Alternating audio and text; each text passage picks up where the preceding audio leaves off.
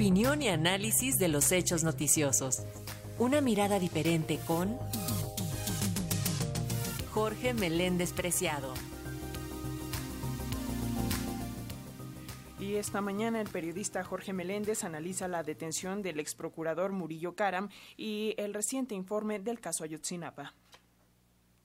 La siempre curiosa y hasta barroca vida política mexicana nos mostró recientemente cómo la encarcelada durante tres años y seis días Rosario Robles Berlanga abandonaba la prisión y el exgobernador de Hidalgo y último procurador general de la República, Jesús Murillo Caram, iba al reclusorio norte debido a que se cayó por completo su verdad histórica en el caso Ayotzinapa.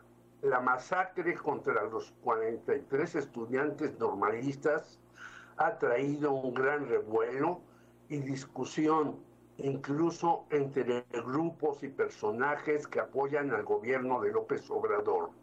Por ejemplo, el grupo interdisciplinario de expertos internacionales ha dicho que no recibió el informe completo. Hay inconformidad entre los familiares de las víctimas y el abogado Vidulfo Rosales está analizando qué posición tomar. Además, mientras algunos aseguramos que fue un crimen de Estado, analistas como el atinado Jorge Cepeda Patterson lo descarta. En fin, que no solo los que avalaron sin ningún reclamo lo realizado por Murillo Caram y Tomás Herón de Lucio, exilado en Israel, como Carlos Loret de Mola, Carlos Marín y Jorge Fernández Menéndez, quien realizó un documental con apoyo del gobierno de Peña Nieto acerca del caso, están inconformes, sino incluso aliados y compañeros del cambio. Hay en estos días una gran polémica. Ello ha dejado casi fuera de los medios el asunto de Rosario Robles, la cual fue liberada y escribió, me alegra que el presidente López Obrador haya tomado cartas en el asunto con relación de las mujeres que llevan más de dos años en prisión preventiva sin la debida revisión de su medida cautelar y que, como yo, muchas son inocentes. Rosario fue liberada, aunque no exonerada de culpas, al decir del juez Ganter Alejandro del Villar por su edad, 66 años, y debido a cuatro importantes problemas médicos. López Obrador aseguró que continúa su proceso, por lo que tendrá que ir a firmar a los juzgados cada 15 días y no podrá salir del país. El festejo que le organizó su hija Mariana y tres decenas de personas fue en Los Reyes Coyoacán, donde tiene una casa modesta que no habitaba años atrás, ya que ningún vecino se la encontró durante esos tiempos y en realidad vivía a todo lujo en un departamento de reforma.